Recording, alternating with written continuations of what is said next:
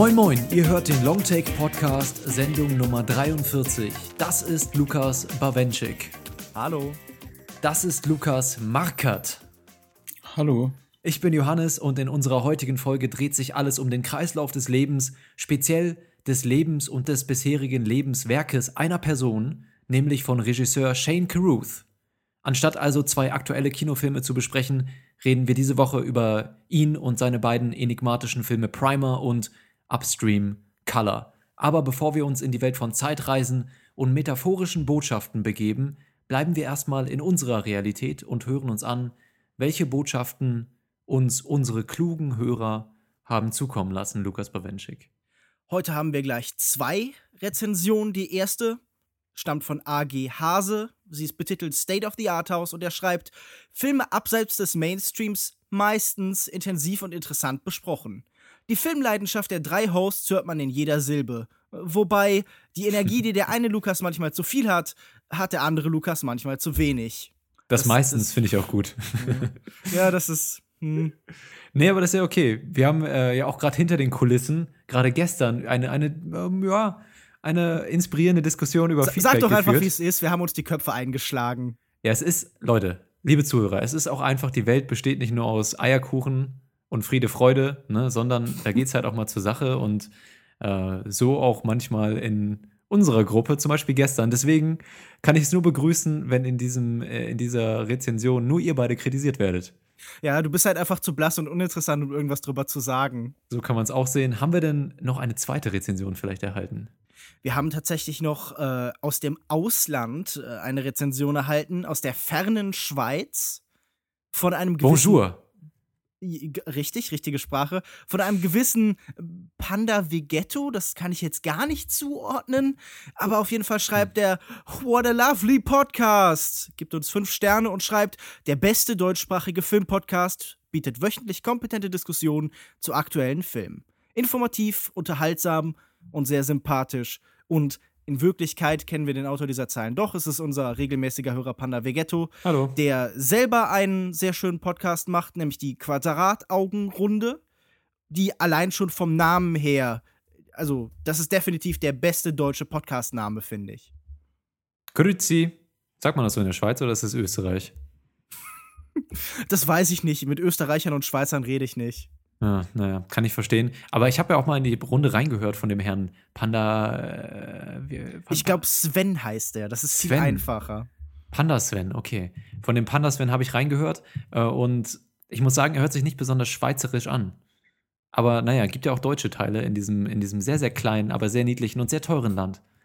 Ja, es ist sehr toll. Ich habe dreimal versucht, es zu kaufen und jedes Mal haben sie mein Angebot abgelehnt. Da heißt es dranbleiben, Lukas Bawenschik, irgendwann wirst du deine Träume Ich werde erreichen. die Schweiz besitzen. Äh, also gerne Rezension schreiben. Nächste Woche lesen wir auch wieder was vor, wenn ihr uns was schreibt oder auch per Mail an feedback@longtake.de, wenn ihr irgendwelche Fragen habt oder so, dann haut sie gerne raus. Apropos Feedback. Leute haben sich schon mehrfach Regiefolgen gewünscht und deswegen machen wir das jetzt. Heute reden wir nicht über Woody Allen, nicht über Bergman, nicht über Kubrick, nicht über Scorsese, nicht über äh, Spielberg, nicht über ähm, ähm, Hans Anton, sondern über Shane Carruth. Wahrscheinlich genauso bekannt wie Hans Anton, der Regisseur.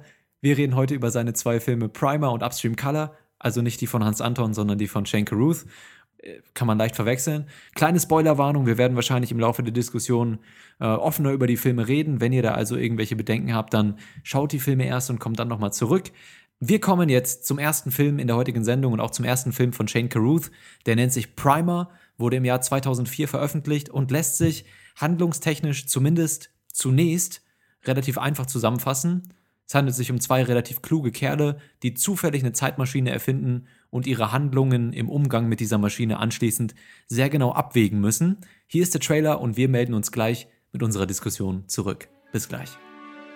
I mean, you've got the $400 billion. You've, you've gone the charity route. You have this perfect 100 room mansion with matching his and her yachts and helicopter pads. How do you fill your day? What do you do?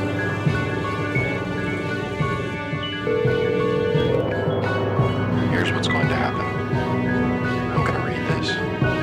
You're going to listen. And you're going to stay on the line, and you're not going to interrupt. You're not going to speak for any reason. Some of this you know. I'm going to start at the top of the page. Inside the box, it's like a street. Both ends are cul-de-sac. Surroundings what was needed and made of it something more.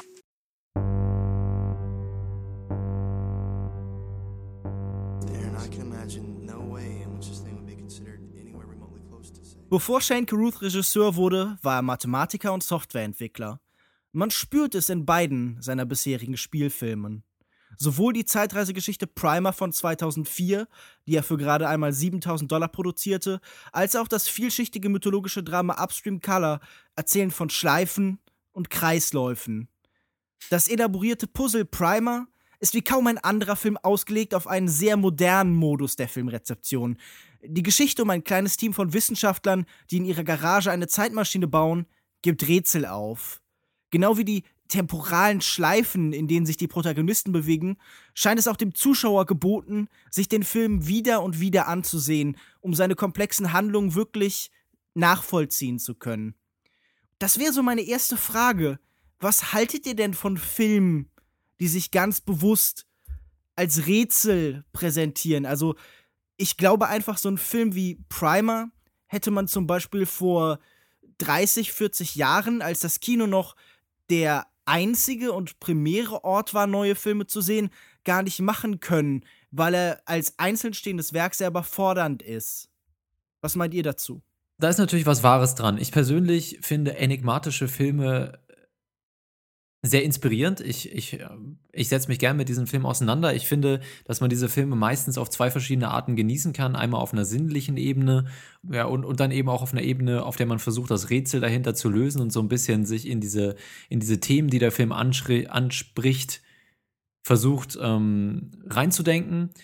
Ich glaube, dass es bei Primer nicht besonders gut funktioniert, diese beiden Ebenen zu verbinden, weil für mich der Fokus ganz klar, wie du es auch schon angesprochen hast, auf dieser logischen Ebene liegt, dass eben hier etwas entschlüsselt werden soll, dass hier ein Rätsel aufgegeben wird und ähm, de, de, dem Zuschauer suggeriert wird, dass es sehr komplex ist und äh, dass man sich sehr intensiv damit auseinandersetzen muss über die erste Filmerfahrung hinaus, um das zu verstehen.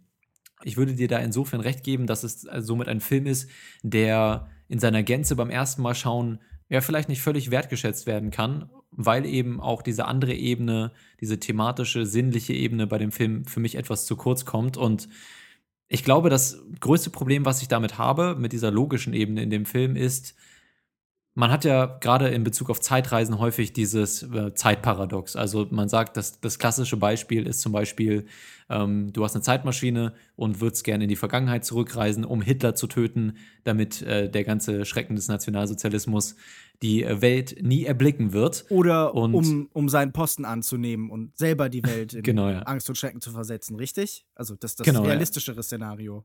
Wahrscheinlich. Nee, für mich wäre es wahrscheinlich eher das mit dem Töten und dann hat man eben, dann entsteht daraus das Problem und das Paradox, dass wenn man Hitler tötet, er ja in Zukunft gar nicht mehr existiert und man dann in Zukunft in der nächsten Zeitebene dann gar keinen Grund mehr hat, zurück zu, in die Zeit zurückzureisen, um Hitler zu töten, wodurch er dann doch nicht tot wäre und doch wieder da wäre. Das heißt, man hätte später doch wieder einen Grund zurückzureisen und so weiter und so fort. Ja, Ja. deine Ausführung ist Und- ungefähr so interessant wie Primer.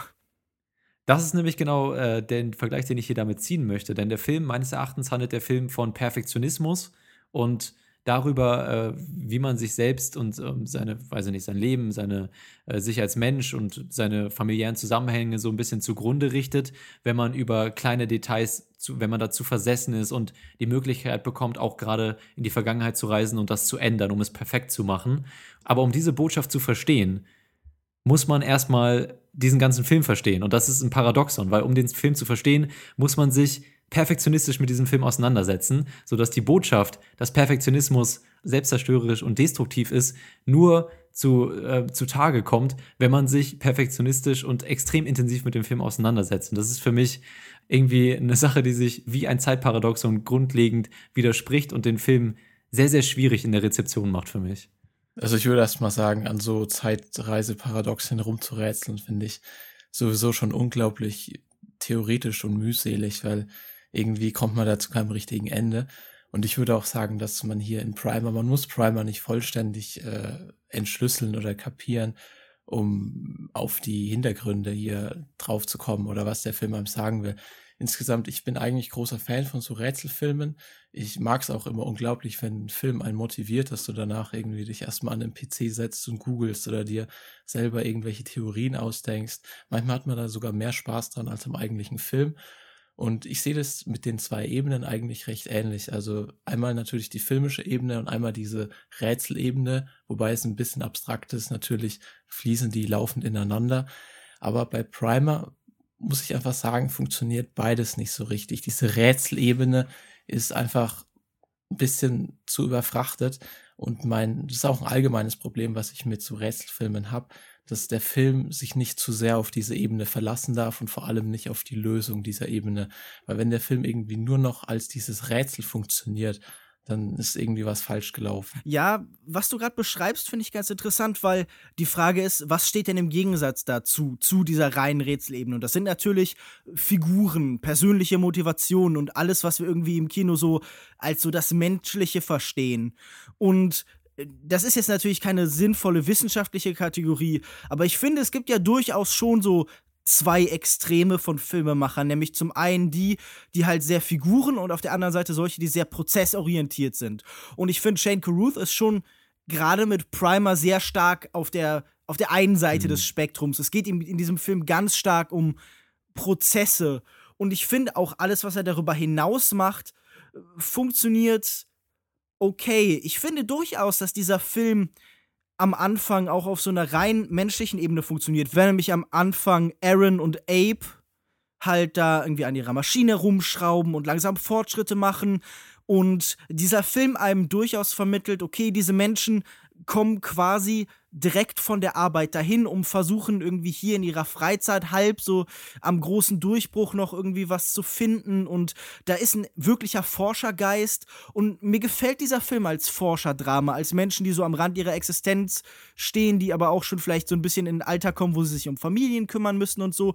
Das funktioniert tatsächlich ganz okay am Anfang. Ich finde das durchaus ein sympathisches Forscherdrama, weil der auch gut schafft, diese, diesen Entdeckergeist gut zu vermitteln. Ich, ich mag mhm. gern, es gibt am Anfang so eine Geschichte, das ist einfach so eine, eine, eine starr gehaltene Einstellung und da stehen sie zusammen und schrauben an irgendwas rum. Und aus dem Off kommen die ganze Zeit Stimmen und alles überlagert sich und sie erklären sich gegenseitig verschiedene Wissenschaftstermini und so. Und das, das hat schon fast sowas von, ja, eine Wissenschafts-Screwball, nicht Komödie, aber es ist schon vom Erzähltempo und von der Überlagerung ähnlich aufgebaut. Und ich mag diesen Enthusiasmus, den dieser Film vermitteln kann. Aber ich würde das absolut so sehen wie Lukas, dass sich ja dann nachher zu sehr eben auf dieser Prozessebene verliert und sich ganz begeistert halt in, ja, in diese Schleifen und in die Ebenen verliert und man dann halt quasi das macht, was ich eben schon angedeutet habe, den so ganz modern anzugehen, nämlich indem man in Foren drüber diskutiert und indem man sich Flowcharts anguckt. Und das ist, wie Joko ja schon so ein bisschen beschrieben hat, einfach auch eine Art Kino, mit der man Probleme haben kann. Und das ist halt wirklich überhaupt nicht meins. Ich, ich hasse, glaube ich, nichts mehr als Filme, die Leute zu so In Infografiken nötigen, in denen das das Ganze mhm. erklärt wird. Also ich finde, das ist halt auch das Problem, das ich mit Primer habe er erlaubt halt auch nicht wirklich eine andere Möglichkeit. Ich glaube nicht, dass man ihn rein sinnlich erfahren kann, wie du beschrieben hast. Da können wir vielleicht gleich noch bei Upstream Color drauf kommen. Das ist nämlich, glaube ich, ein Film, bei dem das sehr viel besser funktioniert, meiner Meinung nach. Ich würde aber auch unterschreiben, dass die, die Atmosphäre, die er am Anfang des Films schafft, für mich auch ganz gut funktioniert hat. Also, dass dem Zuschauer nicht wirklich viel erklärt wird bis zu einem bestimmten Punkt, wenn, wenn dann die Zeitmaschine entdeckt wird, quasi, wo einem dann relativ ja doch relativ simpel eigentlich erklärt wird, wie das Ganze da von sich geht, was auch um, ganz hilfreich ist und auch einen ersten Payoff bietet. Also nachdem man diese erste Viertelstunde Fachtermini und so äh, um die Ohren gehauen bekommt, äh, bekommt man dann mit dieser relativ doch für den Zuschauer verständlichen Erklärung der Zeitmaschine einen netten Payoff, so dass sich das gelohnt hat, sich durch die vorherige äh, ja, so ein bisschen Tour de Force durch diesen, durch den Fachjargon durchgekämpft zu haben. Ja, also mir, mir gefällt auch, dass da wirklich Forscher bei ihrer oder weiß nicht, Mechaniker, Wissenschaftler, wie auch immer, bei ihrer Arbeit gezeigt wurden und dass der Zuschauer sich den Zugang dazu selber ein bisschen äh, erarbeiten musste und das, das war aber auch machbar. Und im späteren Verlauf des Films ist es eben allein mit dieser ersten Sichtung des Films alleine als Zuschauer nicht mehr machbar, glaube ich. Mir ging es beim ersten Mal sehen so, dass ich fast nach dieser ersten Viertelstunde, 20 Minuten dabei war, auszumachen, weil ich das wirklich unfassbar anstrengend fand. Ich mag es eigentlich, wenn man einfach in die Geschichte reingeschmissen wird und dann selber mhm. diese ganze Welt erkunden kann. Und das funktioniert auch in Upstream Color unglaublich gut. Aber in Primer, man wird halt wirklich in dieses Konstrukt von Fachbegriffen und irgendwelchen komischen Geräten, die nicht erklärt werden, reingeschmissen. Dazu wird die ganze Zeit noch genuschelt. Also man muss hier wirklich, also ich musste zumindestens die Untertitel anmachen, um überhaupt ein bisschen was mitzubekommen. Und es ist schon störend. Also hier kommt auch klar durch, dass äh, Shane Carruth als Mathematiker sich da einfach in seinem Jargon befindet und auch einfach sich nicht drum schert, da groß was zu erklären. Und ich fand diese erste, ich weiß gar nicht, ob es eine Viertelstunde ist oder sogar ein bisschen mehr, schon sehr anstrengend und fast irgendwie noch anstrengender, als es dann in diese Zeitreiseschleifen reingeht. Aber das ist ja, also ich kann mir vorstellen, dass das durchaus auch so gewollt ist, dass eben gesagt wird, hey, bleib mal dran, du musst das hier gerade checken und das ist vielleicht ein bisschen anstrengend, aber das wird jetzt im Rest des Films auch nicht einfacher. Und dann gibt ihr dir diesen Payoff, wo diese Zeitmaschine er erklärt wird und man sich denkt, okay, okay, äh, hab's verstanden, super interessant, Zeitreise, cool man wird quasi belohnt für das, was man gerade durchgestanden hat oder das, was man gerade geschafft hat. Und dann ähm, im restlichen Films wird auch wieder suggeriert, streng dich jetzt hier an, um das zu verstehen, damit du am Ende äh, einen richtig schönen Payoff bekommst. Und der bleibt dann natürlich ähm, bei den meisten wahrscheinlich, die den Film zum ersten Mal sehen, weg. Ich sage auch nicht, dass jeder Film immer Payoffs haben muss und so, aber ich habe das Gefühl, das ist die Struktur, die hier am Anfang versucht wird, von Caruth aufzubauen mhm. und mit der er sich dann selber so ein bisschen ins Bein schießt wenn der Film eben nicht an Rezipienten gerät, die von vornherein mit der Einstellung rangehen, ich will das Ding jetzt über 20 Mal schauen, entschlüsseln. Ich glaube ja, dass dieser Modus der Überforderung ganz explizit natürlich dazugehört. Genau wie diese schon angesprochenen Einstiegssequenzen natürlich ja verwirrend und konfus erscheinen soll. Es geht ja auch darum, so ein bisschen die Stimmung und die Lebensverhältnisse dieser Menschen so ein bisschen einzufangen, die ja auch durchaus konfus und durcheinander sind und so ein bisschen hektisch. Und dadurch, dass dieses Ganze gerade am Anfang fast so einen Kammerspielcharakter hat, wir bewegen uns ja wirklich zentral eben in dieser Garage und verlassen die auch nicht. Es ist so ein permanentes Gefühl von Enge da. Gerade dadurch ähm, ist ja auch dieses Gefühl von Gefangenschaft, von äh, nicht entkommen können eben nochmal unterstrichen, das hier ist. Das ja später in dem Moment, in dem Menschen sich in diesen endlosen Zeitschleifen verlieren, nochmal verstärkt wird. Also das nimmt das schon so ein bisschen vorweg. Ich wollte aber auch nochmal auf das Motiv dieser Gefangenschaft hier eingehen, das du gerade angesprochen hast, weil das ja durchaus so gegenwärtiges Motiv in, auch in seinem zweiten Film dann ist, dass eben Leute in bestimmten Lebenssituationen gefangen sind oder in Lebenszyklen, hattest du es am Anfang, glaube ich, genannt, oder Schleifen. Mm, und das wird hier visuell auch gut verdeutlicht. Also du hast es schon gesagt, mit dieser engen Atmosphäre in der Garage. Ganz am Anfang bekommen wir mal einen, eine Einstellung von außerhalb der Garage, wenn dann eben die verschiedenen Personen in so kleinen Rechtecken durch die Fenster in der Garage separiert und eingefangen werden buchstäblich eingefangen werden. Später wiederholt sich das dann in der äh, in den Momenten, wo sie sich in so eine in so einen kleinen Storage Container einsperren müssen und sich dann in eine noch kleinere Kiste einsperren müssen für eine gewisse Zeit, nur um ihre äh, Lebenszyklen, aus denen sie eben nicht auszubrechen vermögen, ja, in der Retrospektive durch Zeitreise fein zu adjustieren. Aber dieses Motiv wiederholt sich auf jeden Fall in vielen Einstellungen im Film und es war mir nochmal wichtig, das einmal ähm, herauszustellen. Ja, ich finde das ja interessant, weil dieses Gefühl von Bedrängung und Gefangenschaft, das ist ja das Interessanteste wahrscheinlich, diese, diese letzte Einstellung des Films sich ja nie gänzlich auflöst, sondern nur eine neue Form oder neue Dimension bekommt. Was war die letzte Einstellung des Films nochmal? Ich, ich habe ihn gestern gesehen. Naja, ne? er macht jetzt halt eine ganze Lagerhalle, die als Zeitreiseding funktioniert. Ach ja, genau, genau, ja. Also im Endeffekt hat er vorher immer diesen kleinen Raum und er arbeitet sich durch dieses ganze, ja, diese, diesen Versuch, das eigene Leben zu perfektionieren und entkommt aber diesem Strukturen, diesem System nicht, sondern äh, es, es hat nur einen leicht größeren Rahmen. Es wird immer nur umfangreicher. Also es ist nur ein neues Gefängnis. Genau, und er zieht auch noch mehr Leute mit rein. Ne? Eine ganze riesige Gruppe jetzt von Leuten. Also, ähm, wie vorhin auch schon so angedeutet, ich finde diese Thematiken, mit denen sich der Film beschäftigt, die kommen auf jeden Fall auch beim ersten Mal sehen durch. Aber was, was man halt nicht versteht, ist dann die, die tieferen Ebenen von dieser Zeitreise. Aber ich finde auch, ich weiß es nicht, neun Zeitebenen oder so gibt's hier insgesamt. Und ich finde, das ist auch kein Film, der einen belohnt, wenn du jetzt alles hier kapierst und alles durchblickst. Also ich, ich sehe nicht so den großen Payoff in dem Film auf der Rätselebene. Aber ich finde, wie ihr gesagt habt, gerade diese ähm, Sachen mit dem Eingesperrtsein und so, das kommt gut raus und das ist auch ein Thema, was man ja vor allem dann auch in Upstream Color wiederfindet. Hm. Ich muss halt sagen, äh, das ist für mich so ein typisches Beispiel dafür, dass durch reine Kompliziertheit noch keine Komplexität entsteht.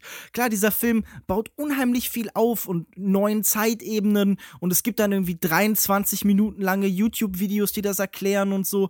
Aber das macht den Film ja nicht tiefsinnig und das macht halt auch Shane Carruth nicht irgendwie zu einem Genie, wie er vielfach betitelt worden ist, sondern, und das, das klingt jetzt vielleicht unfair, aber so ein Film kann man halt auch sehr gut ohne irgendwie mathematisches Verständnis oder so schreiben oder ohne, keine Ahnung, die, die, die Vorprägung als, als, als Softwareentwickler.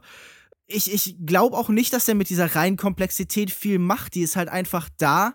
Und das habe ich am Anfang schon so ein bisschen andeuten wollen. Ich glaube, das ist in dieser Hinsicht ein sehr moderner Film, weil das halt so ein Film ist für das Internet, für die Zielgruppe von Fans im Internet, die sich halt an sowas so abarbeiten möchte, die auch gerne mal auf der Suche nach Wahrheiten im Kino ist, die ganz am Ende stehen, die Filme lösen und abhaken wollen. Und ich finde, da, da, denen spielt dieser Film halt total in die Karten. Ich glaube aber halt, dass der durch die reine Reduktion auf die Mechanismen des Films, auf den reinen Prozess nicht gänzlich gelöst ist. Und das finde ich halt so das Frustrierende in dieser Betrachtungsweise, in dieser Herangehensweise von Caruth. Er hat theoretisch interessante Sachen zu sagen über Gefangenschaft, über Perfektionismus, aber praktisch gesehen begräbt er sie dann in dieser Kompliziertheit ich wollte auch ganz gerne noch mal so ein bisschen auf die visuelle Ebene und, und die handwerkliche Ebene übergehen, ähm, weil das bei, bei Primer eine Sache ist, die, ja, also ich habe jetzt von einigen Einstellungen geredet, die ich ganz interessant fand, aber ich muss sagen, dass ich ansonsten von den, von den Stilmitteln und von der Kameraarbeit jetzt nicht super umge nicht umgehauen wurde von, von Caruth und das gilt auch für alles andere, ähm, was Sounddesign oder Soundtrack oder so angeht. Ich möchte nur zu kurz anmerken, dass der Film natürlich in der Hinsicht auch sehr stark mit seinem Budget arbeitet, dass er mhm. das kleine Geld, das er hat, dazu benutzt, um eben ein Szenario zu schildern, das eben im besonderen Maße bieder und grau und gleichförmig ist und dass diese mhm. ja, diese diese visuelle Mangel an Abwechslung auch ganz essentiell Teil der Geschichte ist. Ähm, ich glaube, es ist einfach nicht der Sinn dieser Geschichte, dich im besonderen Maße visuell mitzureißen. Aber du hast natürlich recht, wenn du sagst, das ist jetzt regietechnisch kein besonders interessanter Film. Ich habe nicht das Gefühl, dass Caruth mit der Kamera irgendwas Besonderes macht, sondern dieser Film ist ja prämiert in Sundance äh, im Jahr 2004, also vor schon jetzt mittlerweile dann doch zwölf Jahren. Und das ist im Endeffekt so vom Stil auch schon sehr ein, ein Sundance-Film mit der Art, wie er schneidet, mit der Art, wie er äh, so eine Handkamera an die Menschen heranträgt und sowas. Nur, dass er halt die vielleicht oft sehr plakativen Emotionen des Sundance-Kinos eben ersetzt durch so eine große Technikalität. Überträgt sich dann auch auf die Figuren, die du auch am Anfang schon angesprochen hattest, dass eben Caruth, ähm, dadurch, dass er den Fokus eben auf diese, den logischen Aspekt legt, keine besonders ähm, tiefen Charaktere aufbaut oder beziehungsweise, ich finde es schon interessant einführt, das hatten wir jetzt auch am Anfang schon gesagt, aber äh, nachher wenig mit denen macht er. Also es ist dann eine Geschichte über das Auseinanderbrechen von einer Freundschaft ähm, aufgrund der äh, verschiedenen Gegebenheiten und Möglichkeiten, die die beiden Freunde äh, an dazu gewinnen, ja, an Macht und Kontrolle über das eigene und über fremde Leben, dadurch, dass sie durch die Zeit reisen können. Ja, ich habe einfach das Gefühl, da wäre mehr drin gewesen, weil ich doch eigentlich diese Konstellation der beiden recht interessant fand. Also ich fand, Caruth ist jetzt kein überragender Schauspieler, ich fand, er macht das adäquat okay, mhm. ja. Ja, also ich hätte mir gut vorstellen können, dass man diese Dynamik der beiden ähm, vor dem Hintergrund dieser Geschichte und auch dieser, dieses Rätsels ähm, noch ein bisschen schöner ausbauen hätte können im späteren Teil des Films. Ich würde noch mal ganz kurz auf die Sache zurückkommen, weil du sagst, der Film ist natürlich Ähm, rein technisch jetzt keine Offenbarung. Aber wenn es doch einen Punkt gibt, äh, gibt, der für mich so ein bisschen raussticht, wäre das wahrscheinlich noch das Sounddesign, was ich schon sehr gelungen finde. Und äh, er ist ja auch selbst dafür zuständig und in Upstream Color hat er das wirklich fast schon perfektioniert. Aber ansonsten, wie Lukas gesagt hat, ist der Film natürlich sehr limitiert von seinem Budget. Muss natürlich auch sagen, 7000 Dollar ist quasi nichts und dafür schaut der Film nicht so schlecht aus. Man, man merkt ihm natürlich seine Herkunft an. Bringt es vielleicht auch noch ein bisschen was, dass er damals so in der Zeit gerade noch auf Film gedreht wurde, 16 Millimeter, was noch so ein bisschen zu dem Look beiträgt. Ja. Aber man muss einfach sagen, ich meine, 7000 Dollar, ich glaube, in so mittelgroßen Produktionen gehen die fürs Catering drauf. Und der Film schaut, schaut nicht aus wie irgendwie ein, ein Studentenfilm oder so, finde ich.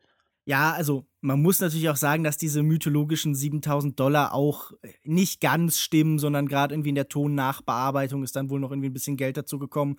Das ist genau wie bei Robert Rodriguez, der ja auch äh, immer erzählt, sein erster Film hätte 7000 Dollar gekostet, aber der dann faktisch halt schon noch ein bisschen professionelle Unterstützung bekommen hat. Shane Carruth ist ja auch immer jemand, der, das werden wir dann später vielleicht auch bei ähm, Upstream Color sehen, der ganz viel ähm, Freunde so im Filmgeschäft hast, viele Unterstützer und Gönner und er hat für seine Filme dann auch immer sehr viel Freundschaftsdienste geholt und dadurch halt eine Menge Geld gespart.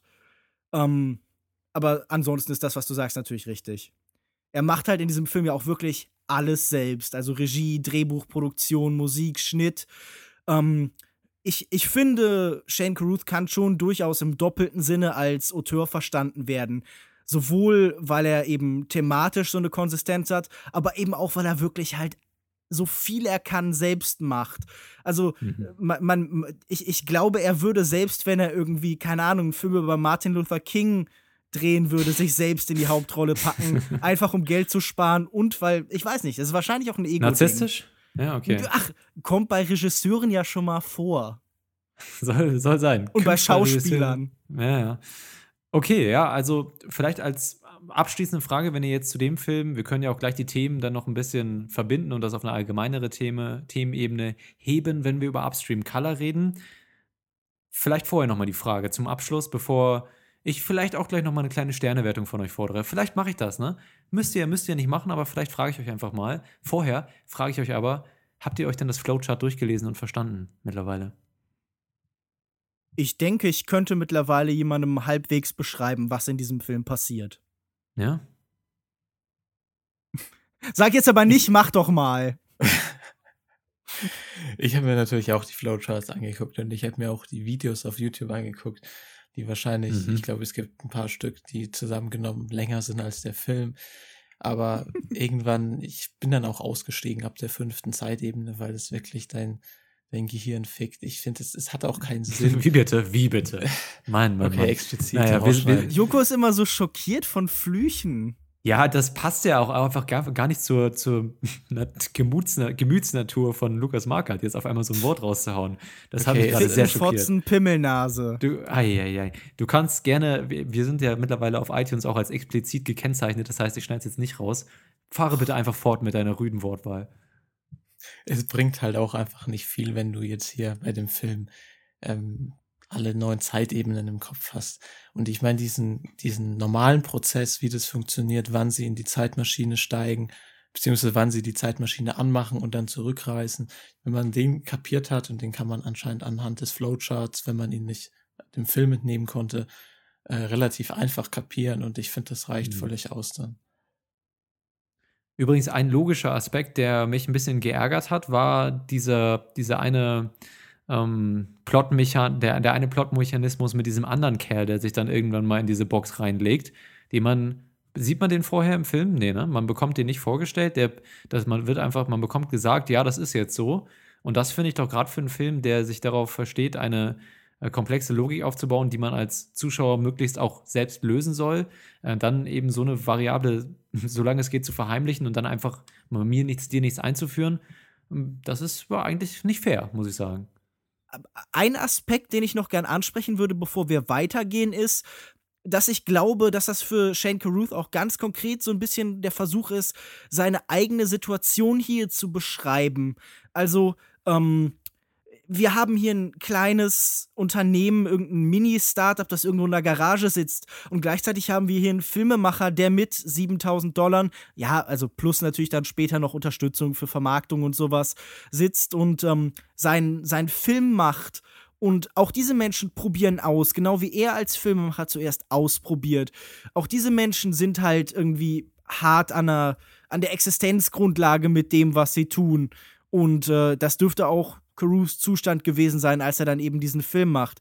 Und ich mag, wie dieser Film eben als als autobiografisches Werk über das Filmemachen auch funktioniert. Und das würde ich eben später bei Upstream Color auch gerne noch diskutieren. Ich glaube, er macht auch Filme über das Filmemachen auf gewisse Weise. Wir halten fest, Primer ist, also jetzt mal unterm Strich, gut, machen wir Fazit unterm Strich. Für mich ist Primer ähm, doch ein ein Film, der mich in gewisser Weise in den Bann gezogen hat. Ich bin dann irgendwann an einer gewissen Stelle, da kommt die Frustration dann hinten raus. Ähm, aber ich war doch noch genug irgendwie gefesselt, um bis zum Ende dabei zu bleiben. Der Film, muss man auch fairerweise sagen, ist jetzt nicht besonders lang, unter anderthalb Stunden, glaube ich, ne? Ähm, er ist sogar 76. Genau. Ja, also ähm, da, da, lässt äh, Caruth schon Gnade walten mit seinem Logikrätsel äh, in puncto Spieldauer. Und ich finde, dass man als Zuschauer auch durchaus, selbst wenn man jetzt nicht komplett durch die ganze Logik da durchsteigt, ähm, gut bis zum Ende dabei bleiben kann, weil es halt auch so ein bisschen dann ähm, zu einem Konkurrenzkampf kommt und zum Drama zwischen den beiden Freunden. Wenngleich ich da glaube, dass da überall noch Luft nach oben gewesen wäre, einfach auf einer Charakter- und inhaltlichen Ebene. Aber insgesamt gefällt mir der Film mit seiner grundlegenden Thematik des Perfektionismus und der Gefangenschaft in Lebenssituationen. Und ich muss sagen, dass das ein Film ist, der mich auf eine gewisse Weise auch schon ein bisschen beeindruckt hat. Deswegen, ich füge jetzt einfach mal meine Sternewertung hinzu.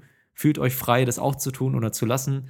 Ähm, ich gebe 3,5 von 5 möglichen Sternen.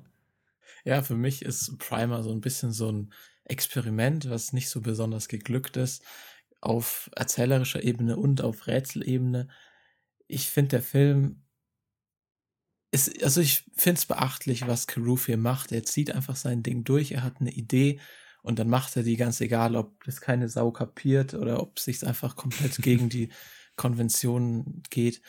Das ist auf jeden Fall beachtlich und das ist auch irgendwie sowas, was ähm, Indie-Filmmaking heutzutage, ich meine, viele Leute gehen auf Nummer sicher und machen dann irgendwelche Komödien oder Action-Crime-Abklatsche mit so Tarantino-Anleihen und so ein Dreck.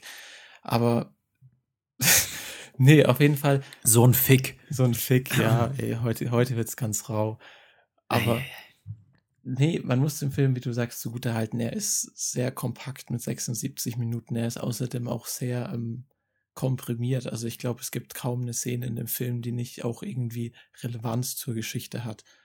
Und man kann aber trotzdem nicht abstreiten, dass die Dramaturgie hier sehr flach fällt, dass die Figuren, wenn man sich jetzt diese Videos auf YouTube anschaut mit diesen bewegten Flowcharts, wo die Figuren halt so grüne und gelbe Männchen sind, dann funktioniert der Film auch in der Form leider, weil emotional wird mit den Figuren nicht viel gegeben. Aber trotzdem, ich finde, es ist mal eine nette Idee, was hier gemacht wurde und ich würde drei von fünf Sternen geben. Ja, ich kann sehr vieles von dem, was ihr sagt, unterstreichen. Mein persönliches Problem mit dieser Art von Filmen ist eben, dass ich nie ein großer Fan davon bin, wenn das Kino zu mechanisch wird, wenn das Kino nur noch Prozess ist. Für mich geht es in diesem Film viel zu wenig um Ideen und zu wenige Menschen. Wenn ich am Anfang angedeutet habe, okay, diese Filme sind wie programmiert, dann ist das nicht automatisch was Gutes man benutzt Schleifen in, in der Programmiersprache ja immer, um Sachen zu überprüfen, um so halt, wie zum Beispiel einen Feedback-Loop zu haben, um halt so einen Fluss nachzustellen und um Prozesse zu wiederholen. Und das macht dieser Film. Und ich habe nicht das Gefühl, dass er dann wirklich zu einem Ergebnis kommt, dass er irgendwas da lösen kann. Und mir ist dieser Film dadurch auch einfach zu, ich will nicht sagen, pessimistisch, aber äh, sowohl zu komplex als auch zu einfach in den Lösungen, die er für die Probleme, die er darstellt, bietet. Denn er, er propagiert ja wirklich das, was die Fans dieses Films auch tun, nämlich äh, er, er, wie schon von Joko angesprochen, belohnt diesen Perfektionismus, dieses mechanische Abarbeiten an dem immer wieder Gleichen. Und ich glaube nicht, dass das irgendwie im Kino wirklich sinnvoll ist, sondern Ich glaube, das Kino kann eben eine singuläre Erfahrung bieten und der eigentliche Prozess sollte jenseits von Mechaniken bei Ideen stattfinden. Ich mag Kino, das Denkräume öffnet. Und das sehe ich hier bei Caruth eben noch nicht.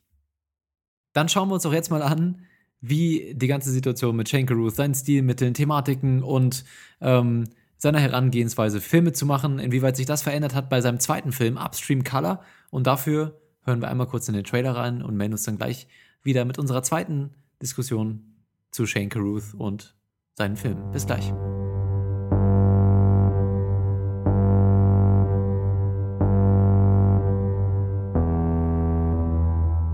The water before you is somehow special. It is better than anything you've ever tasted. Each drink is better than the last. Take a drink now.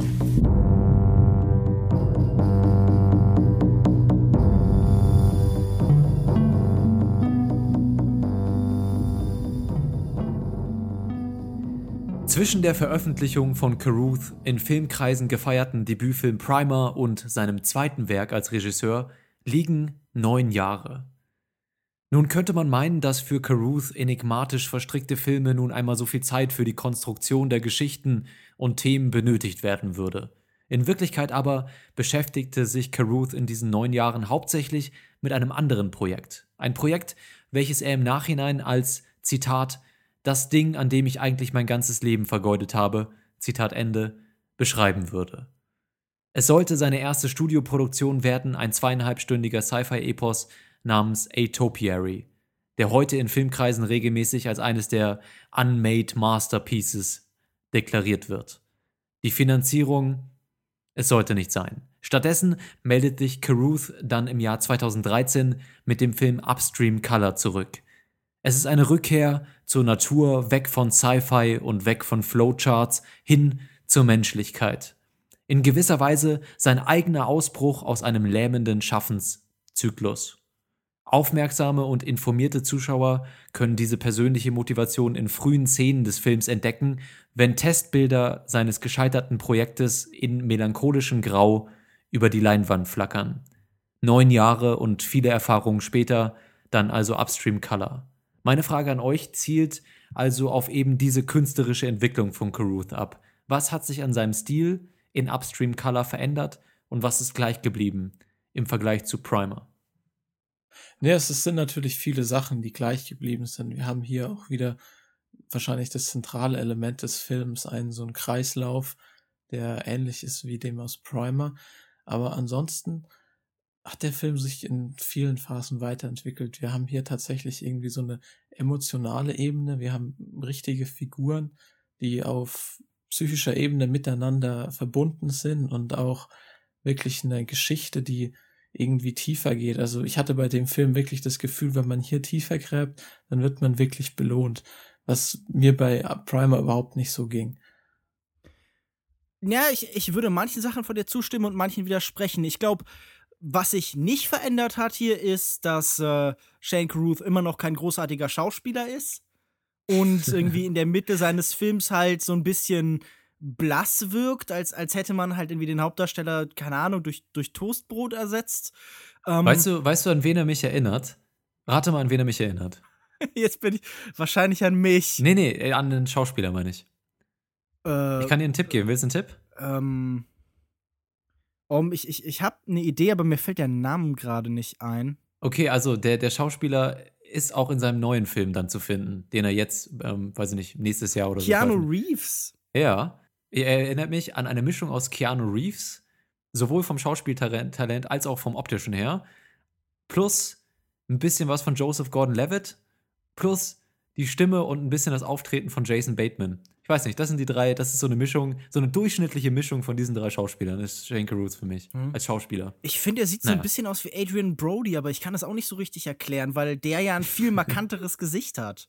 Na gut, aber ähm, ich, ich glaube, es hat sich gar nicht so viel verändert. Im Endeffekt haben wir wieder so einen relativ komplexen Erzähldurchgang. Also es geht ja darum, eine junge Frau, Chris, wird von einem Mann entführt, der äh, nie einen Namen bekommt, sondern nur als Dieb bezeichnet wird, der ihr eben so eine Droge gibt und sie dadurch in so einen sehr beeinflussbaren Zustand versetzt. Und äh, zwar mit so einem Art Parasitenwurm oder sowas. Und äh, dann irgendwie ihre ganze Existenz zerstört, ihr irgendwie ihr Geld stiehlt und all ihre Sachen wegnimmt. Sie muss dann mit diesem Trauma umgehen und trifft dabei dann eben die andere benannte Figur dieses Films, nämlich Jeff, gespielt von Jane, von, von Shane Carruth. Jane Carruth. Jane Carruth, seine weibliche Version. Äh, nein, nämlich Shane Carruth. Und ähm, die beiden versuchen dann damit umzugehen. Und es passieren auch noch jede Menge andere Sachen parallel dazu, aber das ist so das Zentrale. Und wir haben hier wieder diese Zweierbeziehung, die im Mittelpunkt steht, nur dass es jetzt eben tatsächlich ganz explizit eine Liebesbeziehung wird und da außenrum diese, diese Kreislaufsituation. Nur, dass diese hier jetzt eben nicht mehr rein technisch ist, sondern dass die hier einen natürlichen Zustand bekommen. Also es geht darum, dass irgendwie Würmer in, in, in Schweine übertragen werden und in Menschen und also, also Orchideen und es wird hier so ein, äh, ja, so, so, ein, so ein halb natürlicher Zustand dargestellt. Also der hat auch immer wieder Anleihungen von, von, von etwas Fantastischem und von was Magischem. Ich, ich finde ja ohnehin, dass das natürlich Science-Fiction-Filme sind, aber äh, das meiste, was ja passiert, immer so eine mythologische, magische Qualität bekommt. Ganz frei nach dem, nach dem Zitat, jede hinreichend fortgeschrittene Technologie ist von Magie nicht mehr zu unterscheiden.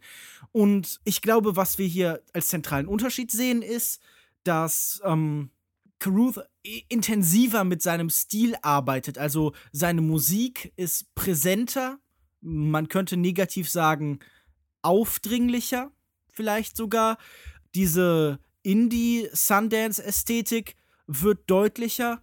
Vor allen Dingen, und ich glaube, das ist tatsächlich sogar fast so das Bemerkenswerte dieses Films, die sehr elliptische Erzählweise wird jetzt auch von einer sehr elliptischen Schnittweise unterstützt. Also dieser Film ist unheimlich sprunghaft geschnitten und es gibt ganz viel Parallelmontagen und wir bewegen uns durch die Zeit ganz oft, wir bewegen uns ganz oft von der Makroebene auf so eine ganz kleine Mikroebene, also von irgendwie der Zellstruktur zum Menschen und zurück in so einem Schnitt.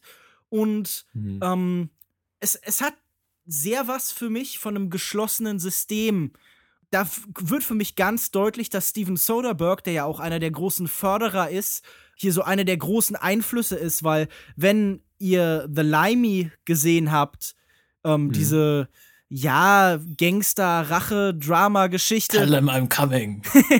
Tell them I'm fucking coming. Mit, äh, mit, mit Terence Stamp. Sehr, sehr schön, sehr, sehr gut nachgestellt. Wir sollten so eine eigene Schauspielkategorie einbauen. Ähm, ja, ich bin auch gerade sehr beeindruckt, muss ja. ich sagen. das ist, scheint sich ja, ist ja ein Film, der sich wohl eingebrannt hat. Der ist auch so ähnlich geschnitten. Der hat auch immer so eine Gleichzeitigkeit von verschiedenen Erzählebenen und sowas. Und das wäre mhm. für mich halt so die größte Veränderung, wie sich dieser Film eben anfühlt. Also es gibt da natürlich noch ganz viele andere Einflüsse. Also man kann über den Einfluss von Terence Malick und Naturmotiven und sowas gerne noch sprechen, aber Jetzt, ich habe jetzt schon viel gesagt. Ja, ich sehe das auch so. Ich glaube, dass hier eben wirklich das, was ich an Primer kritisiert hatte, diese sinnliche Erfahrung erfahrbar gemacht wird. Also, das ist wirklich ein Film, in dem man sich sinnlich verlieren kann. Vielleicht nicht emotional. Ich würde argumentieren, dass die Charaktere jetzt hier immer noch nicht wirklich ähm, an, an den Punkt gelangt sind, dass man sie wirklich, dass man mit ihnen mitfühlt. Aber diese ganze, ähm, diese Reise, diese Abenteuerreise, die sie erleben, ins, du hast es auch schon ange angedeutet, in die Natur, in die Übernatur, in die Metapher dieser beiden, dieser Beziehung und, und ähm, dieser beiden Lebenssituationen, die ja hier auch wieder einem Zyklus unterworfen werden, aus dem es geht auszubrechen ganz als Parallele zu dem Zyklus, aus dem Shane Ruth mit diesem endlich nach neun Jahren einem Film selbst auch ausbricht. Das hat mir sehr gut gefallen, dass es eben eine sinnliche Erfahrung war, die erfahrbar gemacht wurde, weil mir ging es da auch wie Lukas Markert, dass ich wirklich jede, jede Einstellung war für mich wichtig. Also mich auf jede Einstellung nochmal fokussiert habe, weil ich so interessant war, fand diese Metapher, die aufgebaut wurde und diese Botschaft, ähm, die versucht wurde zu übermitteln, in allen seinen Einstellungen und in jedem Element des Films äh, wiederzufinden und das zu untersuchen. Und da hat mich der Film einfach auf eine bestimmte Art und Weise sehr, sehr gefesselt. Also, ja, dass ich diese Metapher dieser Zyklus, der aufgebaut wird von diesem Dieb, den du angesprochen hast, und von dem Sampler, ähm, dieser Lebenszyklus, der sich irgendwie von der kleinen, von dem kleinen Wurm über das Schwein bis hin zur Orchidee dann irgendwie so fortsetzt und ähm, dann gegen Ende unterbrochen wird, dass das sowohl irgendwie eine Metapher für die Situation dieser Charaktere sein kann, also dass es was, einfach was Persönliches ist, dass all diese Instanzen für eine persönliche Charaktereigenschaft stehen und einem persönlichen Trauma und eben gleichzeitig auch auf eine höhere übernatürliche Ebene gehoben werden können, dass gesagt wird, dass hier irgendwie äh, Schicksal und eine Art göttliche Instanz diskutiert wird. Und diese zwei Ebenen schaffen einfach für mich eine riesige Deutungsvielfalt in diesem Film, die mich sehr fasziniert. Ja, ich finde es vor allem einfach äh, großartig und beachtlich, auf wie vielen Ebenen dieser Film funktioniert. Also zum einen hat man natürlich, wie du gesagt hast, einfach dieses Erlebnis, man kann sich einfach in diesen Film fallen lassen, man hat dieses wunderbare, mysteriöse, mystische Worldbuilding, wo man einfach alles selber entdecken kann. Ich finde, der Film funktioniert genauso wie zum Beispiel das ist natürlich dieser schmale Grat, wie man jetzt an den Film rangeht. Aber zum Beispiel wie ein, ein David Lynch-Film, den man einfach erfahren kann, ohne dass man ihn großartig danach entschlüsseln muss. Man hat am Ende, der Film gibt einem genau genug, dass man ein sehr befriedigendes und wirklich durch die Bilder fast schon poetisches Erlebnis hat. Und dann kann man natürlich weitergehen, dann kann man weiter in dem Film graben, kann Sachen entschlüsseln und der Film wird einfach viel runder noch. Dann hat man auf der anderen Seite natürlich noch ähm, die Geschichte über die Person, die Beziehungsgeschichte. Ich glaube, Schenker hat selber mal gesagt, dass es vor allem ein Film ist über so Sachen, die Menschen beeinflussen, die man aber selber nicht erklären kann. Was, was zieht Leute zueinander an? Was stößt sie ab? Warum handeln Menschen so? Das ist natürlich dann hier alles die Metapher mit dem Wurm. Aber ich finde es einfach großartig, auf wie vielen Ebenen dieser Film funktioniert. Ich muss zum Beispiel auch sagen, diese außenstehenden Kräfte habe ich für mich natürlich auch sofort auf so einer politischen Ebene gelesen. Äh, ich meine, wir leben ja in einer Zeit, in der uns, äh, also und zwar ganz praktisch, nicht irgendwie auf einer Ebene von Verschwörungstheorien Menschen beeinflussen wollen. Also es gibt ja Systeme wie Nudging oder sowas, Ansätze, die halt Menschen in, zu bestimmten wünschenswerten oder zu aus Sicht des Staats wünschenswerten Handlungsweisen eben heranlenken und gerade diese, diese Suggestion, diese Situation mit dem Dieb, der eben zum Beispiel erklärt, okay, du kannst mich nicht mehr ansehen, das hat für mich schon eben auch so eine Ebene von von Ideologie, weil so funktionieren Ideologien ja. Sie, sie verzerren eben ein, ein, ein reales Bild oder beeinflussen, wie wir Dinge sehen und, und gestalten das ganz konkret um.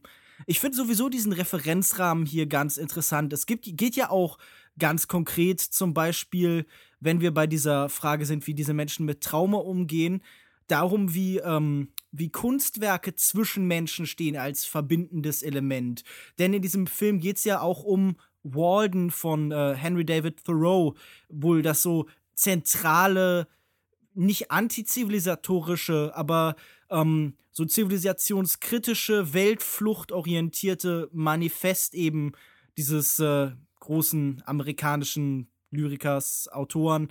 Ich finde diesen Gedanken interessant, wie das für äh, diese Menschen, die alle unter dem, dem Dieb gelitten haben, nachher dann so ein, ja, so, so ein verbindendes Element wird, wie die sich um über ihre Erfahrung verbinden, aber auch eben über Walden. Um, um nochmal zurückzukommen auf das, was Lukas gesagt hat, das ist für mich wahrscheinlich auch wirklich der sinnvollste Modus, um diesen Film zu genießen. Dieser David Lynch-Modus, in dem man sich nicht natürlich irgendwie immer und ewig der, der intellektuellen Auseinandersetzung mit einem Film verweigert, sondern ihn vor allem versucht als, als Phänomen zu begreifen, als eben als Erfahrung, als, als Stimmung. Ich finde eben, der Film funktioniert auf beiden Ebenen sehr gut ja. und auch gleichzeitig. Also genau.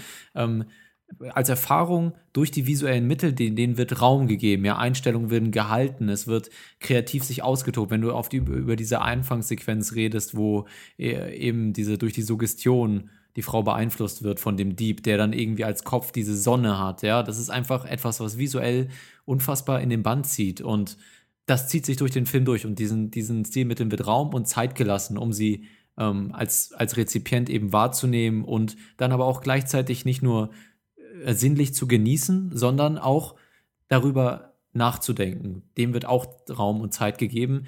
Ganz im Gegensatz zu Primer, wo man äh, diese komplette logische die Flowcharts hat, die man wahrscheinlich beim ersten Mal nicht begreift und dann nachher nachlesen muss, ist das hier ein Film, den man während des Schauens begreifen kann. Dadurch, dass er ein ruhigeres Tempo hat und einfach, ja, einfach dem Zuschauer die Möglichkeit gibt, sich mit den Themen und mit der Erfahrung auseinanderzusetzen. Und das ist, glaube ich, für mich einer der größten Unterschiede, dass man von Szene zu Szene immer wieder neue Inspiration bekommt und immer wieder neuen Anstoß bekommt und einfach auch eingeladen wird, zu interagieren mit dem Film.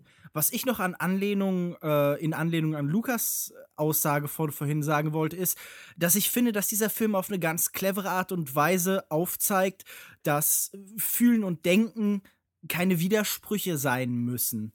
Also dieser Film handelt sowohl eben von intellektuellen Prozessen als auch von emotionalen mhm. Prozessen und setzt die fast nebeneinander. Und ich glaube, ähm, ganz oft wird Leuten gesagt, okay, du denkst zu viel über einen Film nach und fühlst deshalb nichts. Und ich glaube, dass es ja schon immer eine unsinnige Aussage gewesen ist, weil Denken führt zum Fühlen und Fühlen führt zum Denken.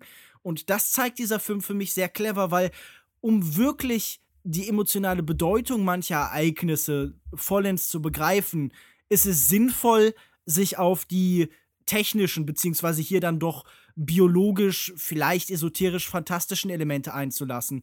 Und um diese biologisch fantastischen Elemente zu begreifen, muss man sich irgendwo auch auf die Gefühlswelt dieser Menschen einlassen. Und ich mag, wie dieser Film das miteinander vereint. Dass er nun äh, ganz eindeutig äh, so seine Probleme hat, das Zwischenmenschliche effizient zu schildern, auch wegen den Darstellern. Äh, das ist jetzt vielleicht dann ja, das, das vielleicht Schwierigste des Films für mich. Genau, ja, das hatte ich auch am Anfang schon so angemerkt, dass ich glaube, dass hier immer charaktertechnisch und von der Dynamik her auch noch nicht das Optimum erreicht wird. Also ich glaube, das ist wirklich eine der Schwächen von Caruth. Und zu diesem, zu diesem Sinnlichen, zu der Atmosphäre kommt dann hinzu, auch eine Weiterentwicklung von Primer, finde ich. Also Lukas Marker, du hattest auch da das Sounddesign schon gelobt. Mir ist es persönlich jetzt nicht in Primer nicht so sehr aufgefallen, aber hinzu zu den ganzen visuellen Mitteln, die er hier benutzt in dem Film, kommt dann eben auch der Soundtrack, den Lukas Bawenschik, du hast ihn gerade vielleicht so ein bisschen als aufdringlich betitelt. Ja, also ich muss einfach ich, sagen, ich finde ihn unheimlich nervig und esoterisch. Ja. Ich bin jetzt aber an dem das Sounddesign Punkt, auch, oder? Man, ja, also ja, war anders. Also das, das, das Sounddesign selbst ist okay, aber den Soundtrack, ähm, ich bin jetzt an einem Punkt gekommen, wo ich so Indie, so leicht Post-Rock-mäßige Sachen einfach echt nicht mehr ertragen kann. Oder so mhm. sphärisches mhm. Gewaber im Hintergrund. Das, das darf man von mir aus irgendwie im Weltladen hören oder so, aber das kann ich in Filmen jetzt echt nicht mehr ertragen. Das, dadurch sehen Filme, gerade wenn sie das über Montagen machen, immer sofort aus wie irgendwie so, so Werbung für irgendwie den Yoga-Store im, im, im Dorf oder so. Ich glaube halt, dass über dieses Sounddesign zum Beispiel so eine Regenkulisse oder so oder, oder Wind oder was auch immer. Da gab es ja sehr, sehr viele Momente auch, wo tatsächlich die, diese Sampler-Figur dann verschiedene äh, Geräusche eigens produziert hat, um seine verschiedenen äh, ja, Geräusche dann in den Boden zu pumpen. Äh, wir lassen uns hier nicht zu sehr im Inhalt verfangen, aber ich finde. Ja, doch, aber das finde ich noch ein interessantes Element, ja? weil es ja wieder aufzeigt, dass eben dass auch immer Filme über das Filmemachen selbst sind, wie ich vorhin schon bei ja. Primer angedeutet habe, dass hier tatsächlich einfach ein Foley-Artist unterwegs ist, der irgendwie dann Steinmauern umwirft und rauschende Blätter einfängt und so. Und ja, das, das, das ist ganz interessant, weil das ja diese Schleifen oder diese Prozesse, die dadurch laufen, auch so ein bisschen als, als Film schildert und es diesem Film ja auch irgendwo darum geht zu sagen, was verbindet denn Film und Leben? Wo unterscheiden sie sich? Wo, wo gleichen sie einander? Das Sounddesign fand ich auch wirklich großartig. Also mir ging es überhaupt nicht wie Lukas. Ich finde der Film, was er hier bietet, natürlich ist es ein bisschen in die esoterische Richtung angehaucht, aber man sollte den wirklich laut schauen oder vielleicht sogar mit, mit guten Kopfhörern oder so, weil das sind so viele Sachen im Hintergrund. Und ich meine, Shanky Roof war, glaube ich, wieder komplett selbstständig, äh, komplett selbst zuständig auch für das Sounddesign hier. Und was geleistet wurde, natürlich die ganze Geschichte mit dem Sampler spielt ein bisschen mit rein. Ich äh, hat mich natürlich auch erinnert an andere Filme, wo auch wieder so dieses quasi Erstellen von Tönen, zum Beispiel bei Barbarian Sound Studio oder Blowout. Ja, da musste ich jetzt auch gerade dann denken. Ja, wo das dann im Film ist, aber es trägt zu der ganzen Soundkulisse bei und es ist ein kleiner Teil von diesem großen Kosmos und Kreislauf und ja, es funktioniert ganz gut. nur noch mal, dass das nicht missverstanden wird. Ich mag ja das Sounddesign. Ich finde nur den Soundtrack nervig. Also die Musik, die er für den Film komponiert hat. Nochmal zum Sounddesign, das trägt dann eben auch dazu bei, dass die Identifikation eben doch geschaffen wird. Selbst wenn man sagt, okay, die Chemie zwischen den beiden ist jetzt vielleicht nicht so ganz der Hammer oder so, oder da, da fehlt mir so ein bisschen einfach Charaktertiefe. Diese Momente, diese äh, gefühlten Momente, die von der Leinwand und den Charakteren auch auf den Zuschauer übertragen werden, durch das Sounddesign, durch solche Close-ups auf irgendwelche Hände, die sich so ganz, ganz sanft über Bettlaken bewegen und das einfach man es selbst spüren kann, was die Charaktere gerade spüren. Dadurch wird eben sehr schön Identifikation geschaffen und an die Schicksale dieser Charaktere gebunden. Und insofern ist es dann eben doch ein emotionales Erlebnis, was eben in Primer auch noch nicht so der Fall war. Weil da wirklich nicht, ähm, ja, Caruth einfach anscheinend nicht so viel Wert darauf gelegt hat, diese gefühlte, diese gefühlten Momente auf den Zuschauer zu übertragen. Ich finde auch, dass natürlich emotional kommt hier nicht so viel rüber. Aber ich frage mich dann auch, vielleicht ist es auch einfach ein bisschen so gewollt, weil diese ganze Beziehung ist ja mehr so eine dysfunktionale Beziehung. Die Menschen, die, die Beziehung funktioniert gar nicht so auf emotionaler Ebene mehr als so auf biologischer Ebene. Sie fühlen sich ja zueinander hingezogen durch ein Fakt, den sie gar nicht selbst beeinflussen können, mhm. was natürlich auch wieder in echt so ist, aber durch was, sie wissen es natürlich nicht, dass es durch diesen Wurm ist, der ihnen eingeflößt wurde. Aber deswegen, ja, also ich finde, das ist alles sehr rund, auch dass in dieser ganzen Beziehung, dass sie nicht so tief geht und dass da vieles passiert, was selbst der Zuschauer und die Personen nicht erklären können. Was ich mag, ist, dass auch die Beziehung oder ich, ich, es werden ja zwischendurch auch noch so andere Beziehungen gezeigt in, in der Mitte des Films, wenn ich das richtig im Kopf habe. Ähm, mhm, ja. Dass diese Beziehungen auch immer so, so Schleifenform tatsächlich durchlaufen. Also es gibt eine, wo dann ähm, eine Frau zu ihrem Mann, ich glaube Joe heißt die Frau, immer wieder sagt, I love you ja. und er sagt immer wieder, ähm, that doesn't change anything hier ist auch eben dieses, dieses Grundmotiv der ewigen Wiederholung angewendet auf eben diese Beziehungsebene, die ja auch durchaus was Repetitives bekommen hat, die Gewohnheit werden kann und Menschen bleiben dann eben in einem Zustand und, und laufen halt eben nur noch diese, ja, diese, diese Loopings eben durch. Und ähm, das, das finde ich interessant, weil, wie gesagt, das, das Thema für mich bei Caruth ist immer das Gefangensein im endlos wiederholenden Prozess. Also quasi das, was wir auch vom Mythos von Sisyphos kennen. Also ihr kennt ja die Geschichte, ja. schiebt jedes Mal wieder den Berg hoch, ist verdammt dazu, auf ewig da drin gefangen zu bleiben. Und das ist ja auch ein Motiv, das wir dann aus zum Beispiel dem Existenzialismus oder dem absurden Theater kennen. Also zum Beispiel von Camus, der Mythos des Sisyphos. Also das sind Elemente, die hier mhm. immer wieder so angedeutet wird. Und ich finde das faszinierend, weil in gewisser Weise ist für mich Caruth damit einer der modernsten Regisseure, die wir so haben, weil er eben das alles auch in der Form reflektiert. Themen, die wir eben ganz aktuell stark dabei diskutieren, diese Frage ähm, von, ja, es, es geht ja nicht nur um so einen gesellschaftlichen Konformismus oder sowas, eine Gleichförmigkeit unserer Lebenszustände oder sowas, sondern vor allen Dingen darum, wie wir in Systemen und Prozessen gefangen sind. Und das bildet er auf so ganz vielen Ebenen ab. Und während das absurde Theater damals in den 60ern noch erzählt hat, irgendwie bei Camus oder so, ähm, es geht darum, diesen Zustand zu akzeptieren und die Absurdität des Lebens halt irgendwie hinzunehmen, werden hier immer andere kleine Teilerfolge gegen diese Strukturen angeboten. Also wir können nachher ja auch über das Ende sprechen, wo ja mhm. so eine Möglichkeit gefunden wird, damit umzugehen, und das zu akzeptieren, die aber nicht darin besteht, das einfach unverändert bestehen zu lassen. Ähm, ja, hast du sehr schön beschrieben. Ich, ich habe da teilweise ist ein bisschen anders gedeutet. Also gerade diese Beziehungsgeschichte war für mich eigentlich eher ein Schlüsselelement zur Lösung. Also natürlich wurde diese, diese, diese Repetition und das vielleicht manchmal auch etwas ja, ermüdende diese, in, diesen, in dieser Beziehungskonstellation dargestellt, aber für mich war es tatsächlich eben der Schlüssel dazu, um aus diesem ganzen, aus diesem Kreislauf erst auszubrechen, weil ich das Gefühl habe, dass in den Beziehungen selbst auch in allen, die gezeigt wurden, auch in dieser Sequenz, die ich auch sehr toll fand, zwischen dieser rothaarigen Frau und dem bärtigen Mann, die du auch gerade beschrieben hast, dass dann Entwicklung stattgefunden hat, beziehungsweise bei dieser Beziehung hat man die Entwicklung, glaube ich, schon vorweggenommen bekommen. Ja. Wie dem auch sei, man hat verschiedene Facetten von diesen Beziehungen bekommen, manche erfolgreicher, manche unerfolgreicher, manche eben ähm, festgesessen in diesem Zyklus und manche dabei, sich da zusammen rauszuarbeiten. Und das hat mir eben sehr gut gefallen. Und ich finde auch, dass es dem Film keinen Gefallen tut, wenn man sich dann später hier diese Videos anguckt, die das irgendwie mit Walden vergleichen und die einem genau erklären, was jetzt eigentlich hier Sache ist, wie diese Metapher funktioniert, welche Instanz was bedeutet, weil ich glaube, dass es was ganz Persönliches ist, was man hier selber sich ähm, reininterpretieren kann und auf verschiedene Art und Weisen auch deuten kann. Ich glaube, das ist eine große Stärke von dem Film weil zum Beispiel Lukas Markert hat jetzt gerade so gesagt, die wissen ja eigentlich gar nicht, dass sie sich nur aneinander, zueinander hingezogen fühlen, weil sie diesen Wurm in sich tragen.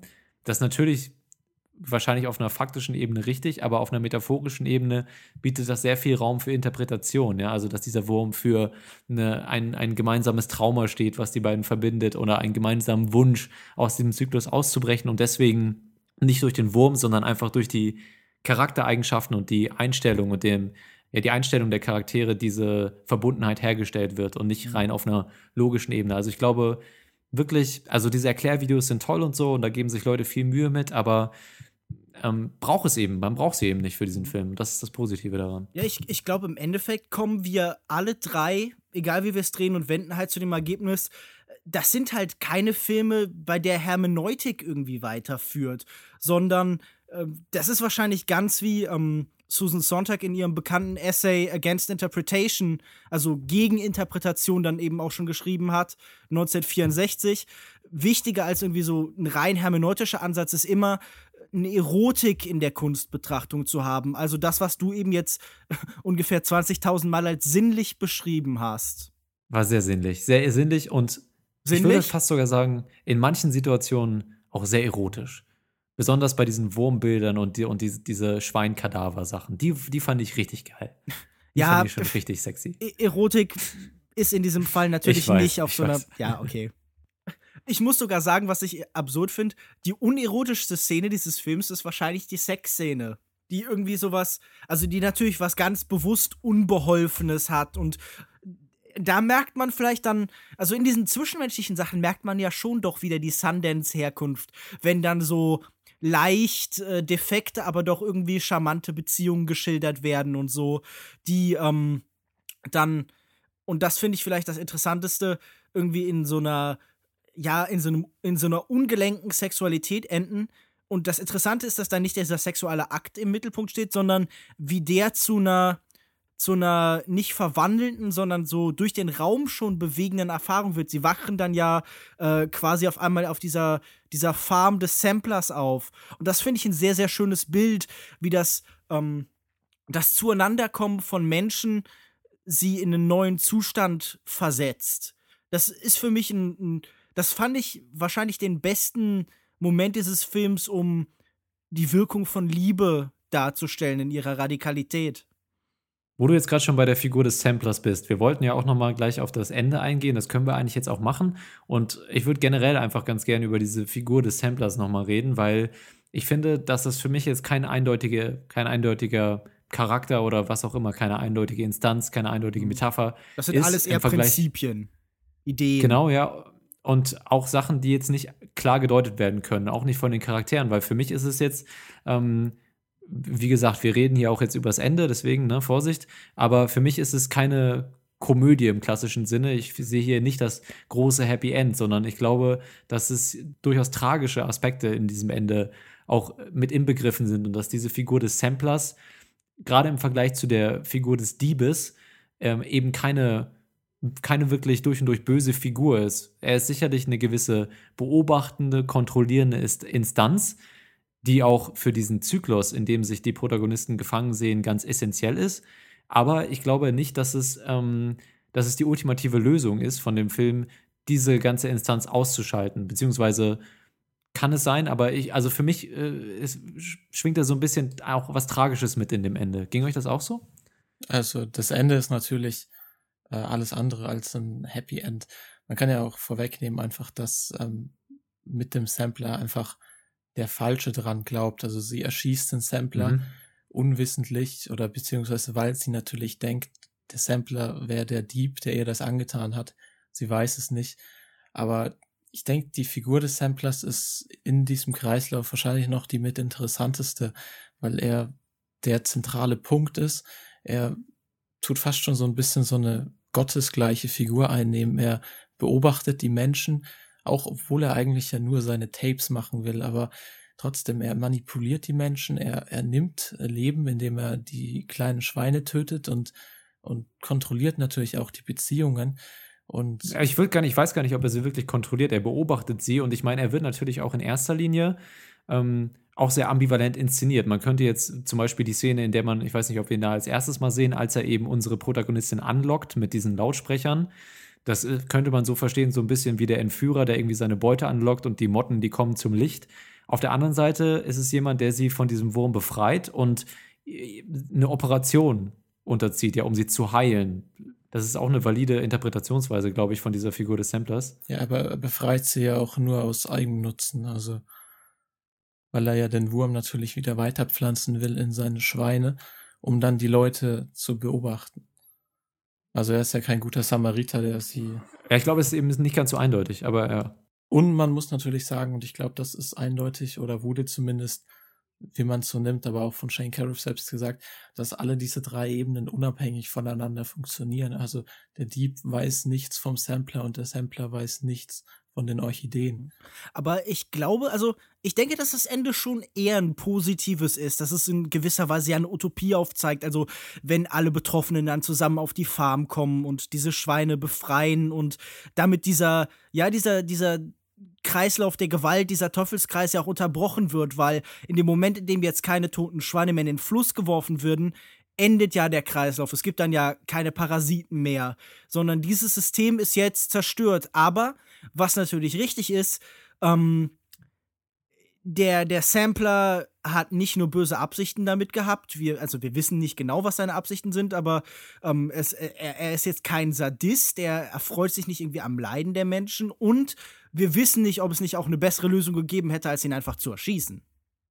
Und worauf ich auch nochmal gerne eingehen würde, ist natürlich, dass die Würmer einen Prozess lostreten, der sonst nicht so vonstatten gefunden, nicht stattgefunden hätte. Also wir sehen ja ganz eindeutig die Frau am Anfang sehr, sehr unglücklich mit ihrer bisherigen Lebenssituation in ihrem Job.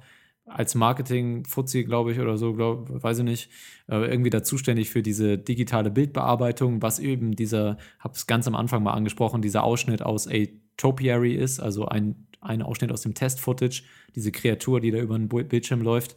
Mm. Und ich meine, natürlich dieser ganze Prozess, der in Gang gesetzt wird, der führt dann ja letztendlich dazu, dass sie aus dieser Lebenssituation erst überhaupt ausbrechen kann. Ja, also das ist ein Einschnitt, der sie dazu zwingt, sich zu verändern. Und insofern ja im Endeffekt, wenn man das Ende als Happy End deutet, als positiv, dann auch der erste Schritt zu einem glücklicheren Leben. Ja, und wenn dieser Prozess eben nicht mehr da, wenn er nicht da wäre, dann wäre diese, diese Figur von vornherein in ihrem Leben, das wir am Anfang also suggeriert bekommen und beschrieben bekommen, gefangen. Dann wird sich da nichts verändern. Moment, meinst du das Leben bevor der Dieb? Bevor der Wurm, ja. Äh, Genau, bevor vor der dem Dieb. Dieb. Also ich meine, aber das ist doch. Wir, wir, du kannst mir doch nicht sagen, dass ihr Leben nicht vor allen Dingen durch den Dieb drastisch verschlechtert worden ist. Also ich finde, das Leben davor wird nicht bewertet großartig. Doch, doch, das finde ich schon. Sie, das wird aufgebaut, dass sie sehr unter Stress steht, sie wird kritisiert für ihre Arbeit. Naja, Ähm, also das würde ich überhaupt nicht so lesen. Da verstehe ich überhaupt nicht, wie du das dargestellt bekommst da in diesem Film. Also für mich ist das auch eine ganz klare biografische Parallele zu einem Shane Carruth, der sagt, ich habe äh, an diesem Ding hier habe ich neun Jahre gesessen oder oder weiß ich nicht, ob es ganz neun Jahre waren, aber sehr lange gesessen, habe da Arbeit reingesteckt und ich bekomme hier von den Leuten gesagt, das können wir so nicht machen und das ist gerade eine echt eine scheiß Situation und ich bin unglücklich in meinem Handwerk, das ich hier gerade verübe. Das ist für mich exakt dieselbe Position. Ja, aber dann, dann würdest du ja wohl irgendwo auch sagen, dass tatsächlich der Dieb etwas Gutes tut. Genau, das ist ja gerade meine Argumentation, dass dieser Prozess insgesamt erstmal natürlich, er beraubt sie und so, klar, das ist schlecht, der Dieb ist böse, aber der Prozess, der in Gang getreten wird, endet dann am Ende in einem Happy End, ja, Ich wo sie, bin da überhaupt nicht bei dir. Ich glaube nur, weil irgendwie ein Trauma dann zu einer Reaktion auf das Trauma führt und die Menschen lernen damit umzugehen, heißt das nicht, dass das Trauma etwas Gutes war. Also das, das ist für mich am ehesten, was du beschreibst, so eine Disruptionstheorie, die halt irgendwie sagt, so, Genau, ja. wir Ja, müssen ja. bestehende Systeme aufbrechen. Und ich glaube auch, dass ja zum Beispiel der, ähm, der Dieb durchaus was, ja, was Wirtschaftliches hat. Also ich meine, er ist ja der, der Dieb, der diesen Menschen dann alles nimmt und auch ihr Haus und ihren Job. Also für mich Ja. ist der Dieb zum Beispiel auch vielleicht fast sowas wie die Wirtschaftskrise oder so, die ja auch durchaus eine ökonomische Disruption ist. Aber nein, der Dieb beendet ja nicht das System, sondern die Menschen, die sich gegen diese Strukturen stellen, beenden es im Endeffekt. Die gehen mit ihrem Trauma um. Für mich ist der Dieb Ja, eine eindeutig rein böse Figur. Und nur, weil er auch, ja. theoretisch irgendwie auch, also ich, ich glaube nicht, dass er irgendwas Gutes geschaffen hat, sondern die Menschen haben was Gutes geschaffen. Sein Angriff auf diese bestehende Struktur ist in keinster Weise irgendwie für irgendwen nützlich, sondern nur ihr Lernen des Umgangs damit. Nee, ich sehe das ähnlich, weil zum einen die Ausgangslage sehe ich sehr neutral. Ja. Also ich würde nicht deuten, dass sie unglücklich ist. Man sieht sie in ihrem Job, es sah jetzt auch nicht aus wie irgendeinen, also sie wird wahrscheinlich auch erfolgreich gewesen sein in ihrem Job. Ich habe sie nicht als unglücklich eingeschätzt und sie wird auch einfach ihrer kompletten Existenz beraubt, ihre, ihres Hauses, ihres Geldes und außerdem Was ja auch befreiend sein kann. der, ne?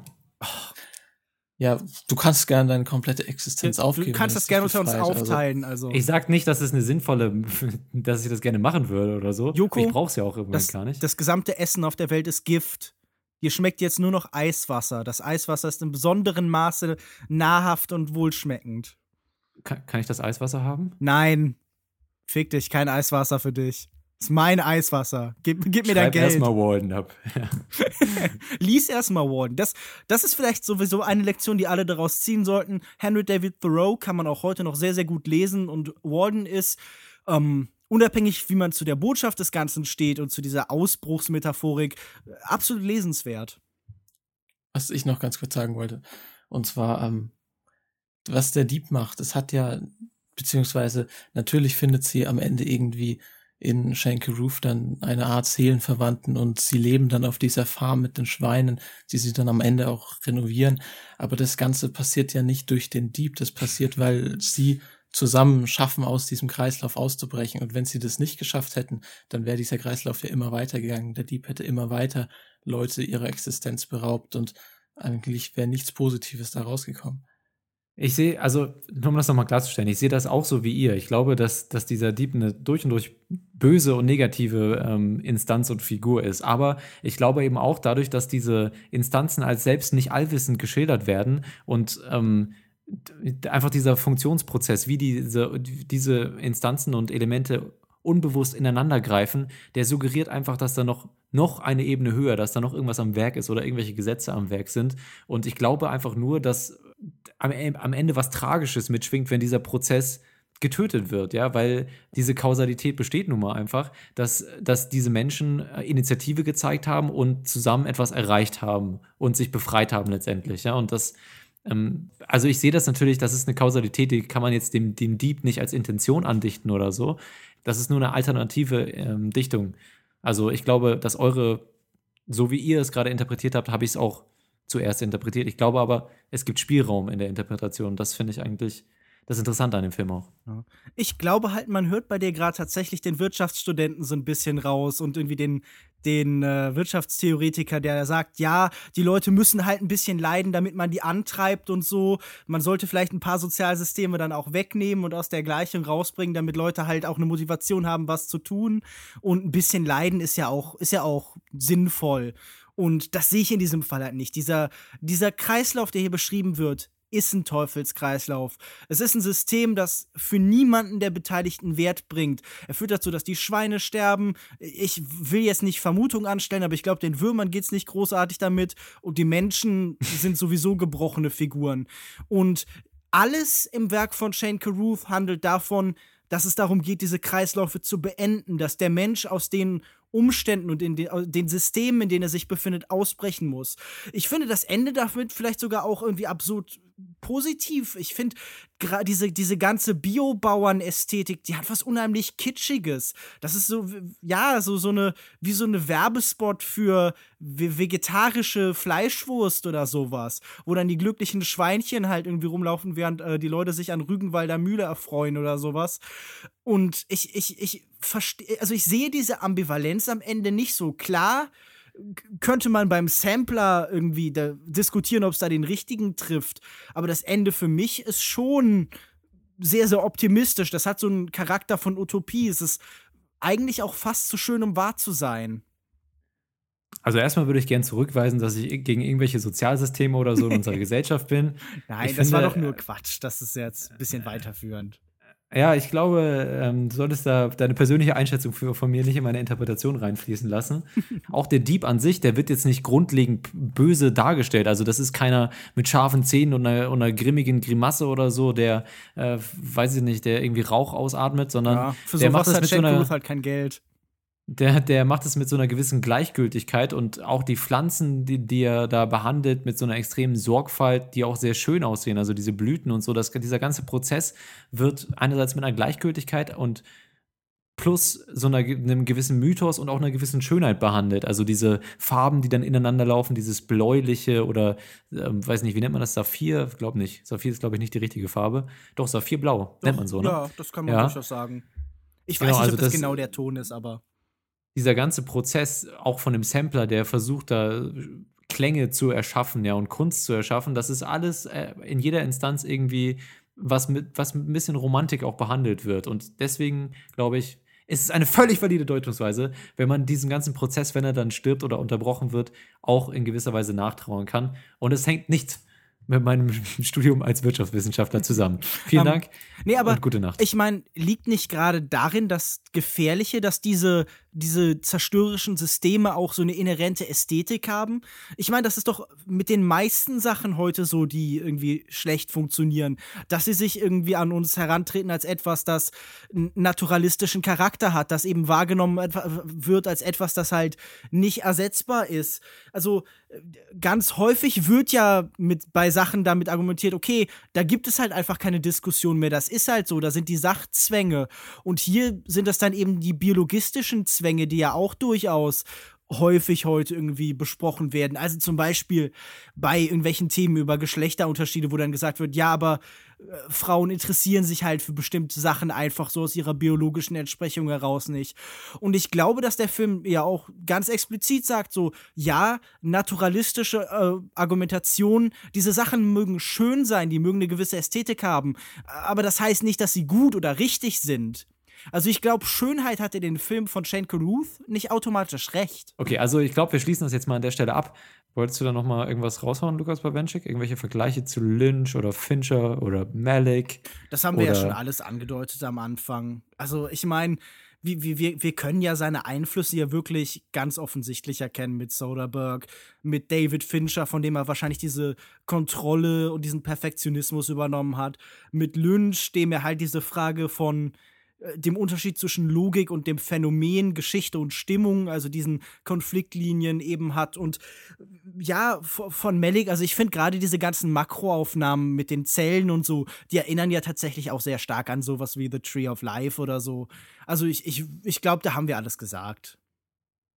Dann würde ich sagen, kommen wir erstmal zum Fazit und dann habe ich noch eine kleine Frage für euch. Lukas Markert, willst du mit dem Fazit beginnen? Okay, ja, für mich, auch wenn man es vielleicht jetzt in der Diskussion gar nicht so rausgehört hat, ist Upstream Color wirklich einer der besten Science-Fiction-Filme, weil ich bin nicht der Meinung, dass Science-Fiction immer nur Krach, Bumm und Raumschiffe sein muss, sondern es kann auch einfach mal ganz klein sein. Und das beweist hier einfach Shane Carruth. Ich finde, er ist eine der interessantesten Stimmen im amerikanischen Independent-Kino gerade. Ich bin zwar skeptisch, was dann mit seinem nächsten Projekt passiert, wenn das Budget angehoben wird, aber der Film bleibt ja erstmal und ich finde ihn unfassbar gelungen, auf wie vielen Ebenen er funktioniert. Er ist wunderschön von den Bildern. Die Story, man hat hier quasi den Science-Fiction-Aspekt, man hat den Beziehungsaspekt, auch wenn natürlich er emotional ein bisschen flach fällt, was auch an Das alte Shane Weißbrot. Carruth- Ja, Shane Ja. Carruth, vielleicht in seinem nächsten Film, wenn er nicht mehr als Schauspieler dabei ist. Er sollte halt Doch, er spielt, er spielt mit. Auch? Im nächsten Film. Ja, er spielt auch mit, Okay. ja. Aber wahrscheinlich neben so Leuten wie Keanu Reeves eher eine kleinere Rolle dann. Mhm, ja. Bruder wahrscheinlich. ist egal, sorry. Aber trotzdem, ich finde, es ist einfach ein wunderschöner Film und man sollte sich ihn wirklich anschauen. Und auch wenn er am Anfang vielleicht ähm, verschleiert erscheint, die Bilder sind klar, die Geschichte ist verschleiert, aber am Ende macht doch alles irgendwie Sinn. Man kann sich dann weiter reingraben, wenn man will, aber man muss es nicht, weil der Film auch so einfach eine tolle Erfahrung ist. Und wenn ich jetzt Punkte vergeben müsste, würde ich so 4,5 von 5 vergeben. Ja, okay, da würde ich mich anschließen. 4,5 von 5 ist auch meine Wertung. Ich finde, das ist wirklich ein sehr, sehr wundervoller Film. Ich habe den jetzt zweimal gesehen und ich war beide Male sehr in den Bann gezogen von der Atmosphäre, von dem visuellen, auch von dem auditiven, hm, von dem audiovisuellen kann man fast sagen, Design des Films, von der Geschichte, von der Metapher, von den verschiedenen Deutungsweisen und auch ähm, ja, von dieser Gefühlswelt, die da auf die Leinwand gebracht wird. Einzige Abzüge, Lukas Markert, du hast, du hast es auch gerade schon gesagt, sind für mich ein bisschen im Schauspiel und in dieser Chemie zwischen den Schauspielern. Äh, aber ansonsten ein gar wundervoller Film, von mir auch 4,5 von 5 möglichen Sternen. Und eine sehr, sehr positive Weiterentwicklung von seinem ersten Machwerk, Primer. Das unterstreiche ich auf jeden Fall. Ich halte Upstream Color für das Werk eines wirklich weit seit seinem ersten Film gereiften Regisseurs. Ich bin immer noch nicht vollends begeistert, äh, nicht ansatzweise so angetan wie ihr, weil ich immer noch unsicher bin, ob für mich hier nicht zu sehr der Prozess über alles Menschliche obsiegt. Ob mir das nicht vielleicht dann doch letztendlich zu postmoderner Film ist, der sich verliert in seinen Spielereien mit verschiedenen Ideen und Ideologien und Strukturen und Bildern und Metaphern, die alle so ein bisschen verschmelzen. Der hat für mich was Esoterisches und der hat auch immer für mich was, ähm, also nicht, nicht beliebiges, aber äh, dieser Regisseur ist so ein bisschen an seinen Ambitionen nicht gescheitert, aber er übernimmt sich schon in dem, was er erzählen will. Also ich meine, das, das sieht man ja schon an so Geschichten wie seinem äh, Projekt mit äh, Topiary, das halt 244 Seiten irgendwie als Drehbuch hatte. Ich finde trotzdem diesen Film interessant, aber nur solange man eben versucht, sich nicht eben in diese Details zu verlieren, sondern das große Ganze zu sehen ich, ich, meine Wertung wäre irgendwo halt ein bisschen weniger als eure. Ähm, ich freue mich aber auf jeden Fall auf sein nächstes Projekt und bin sehr froh, dass man so eine mutige Stimme im amerikanischen Indie-Kino hat, der definitiv irgendwie keine Konzessionsentscheidung bei seinen Filmen macht oder sich groß irgendwie an, an das, was eben von ihm verlangt hält, äh, von ihm verlangt wird, hält, sondern der einfach, wenn Sachen nicht nach seinem Sinn laufen, die Sachen halt einfach lässt. Und solchen Mut mhm. würde ich mir öfter wünschen. Ich bin sehr gespannt auf The Modern Ocean, auch wenn der Cast mit Anne Hathaway, Keanu Reeves und Daniel Radcliffe jetzt ähm, nicht nur Schauspieler enthält, die und von Shane denen ich Carruth. und Shane Carruth nicht nur Darsteller enthält, von denen ich begeistert wird. Aber solange diese Stimme im amerikanischen Kino ist, ist schon viel gewonnen. Ja, dann lass uns, das wäre nämlich auch meine Anschlussfrage gewesen, lass uns einmal kurz über das reden, was in Zukunft von, vielleicht von ihm kommen wird. Einmal nur ganz kurz ein bisschen so spekulieren, prognostizieren. The Modern Ocean, du hast es gerade schon gesagt, ist jetzt tatsächlich keine Indie-Produktion mehr, sondern eine Studioproduktion. Das heißt, er ist jetzt mit dem Film zumindest kein Indie-Regisseur äh, Indie mehr. Du hast auch schon gerade gesagt, Anne Hathaway, Keanu Reeves, Daniel Radcliffe, auch jetzt neuerdings dabei, Chloe Grace Moretz und Tom Holland, der neue Spidey hey, hallo. Und das Ganze soll, glaube ich, irgendwie ähm, ein bisschen actionorientierter sein und auch ein bisschen mehr Richtung Romanze. Zwei Sachen, die jetzt, gut, die zweite hat man jetzt hier in dem Film auch gehabt, allerdings wahrscheinlich von uns allen dreien so übereinstimmend ist eher ein bisschen gescheitert, so die romanische, die, die Romanze, die Chemie zwischen den beiden. Und Action haben wir bisher auch noch nicht von ihm gesehen. Welche Entwicklung würdet ihr denn prognostizieren? Geht das einen Schritt vorwärts oder einen Schritt zurück für Ruth? Ich muss ehrlich sagen, ich bin skeptisch. Ich weiß nicht, ob eben jemand wie Shank Ruth innerhalb des Studiosystems funktioniert. Ich weiß nicht, ob es ähm, für ihn einen Platz in diesem großen Kino gibt. Wir haben in den letzten Jahren gesehen, dass es auch im Blockbuster-Bereich gelegentlich Menschen gibt. Ähm, ich, ich finde ja, Christopher Nolan ist ein sehr guter Vergleich, weil der ja schon in der Art, wie er an Blockbuster herangeht, durchaus was hat eben von äh, Shane Carruth, beziehungsweise äh, man kann das auch umge umgekehrt sehen. Mhm. Aber für mich wirkt das eben ja wie, wie ein Risiko. Und, und ich bin gespannt, ob er das, was ich gerade so gelobt habe, seine Stimme im Rahmen von Zwängen wie Vermarktbarkeit äh, und, und ja, ja, einfach im angesichts von Marktzwängen wirklich behaupten kann. Mal sehen. Ich bin vorsichtig optimistisch vielleicht. Halte auf jeden Fall schon mal deinen Flowchart bereit.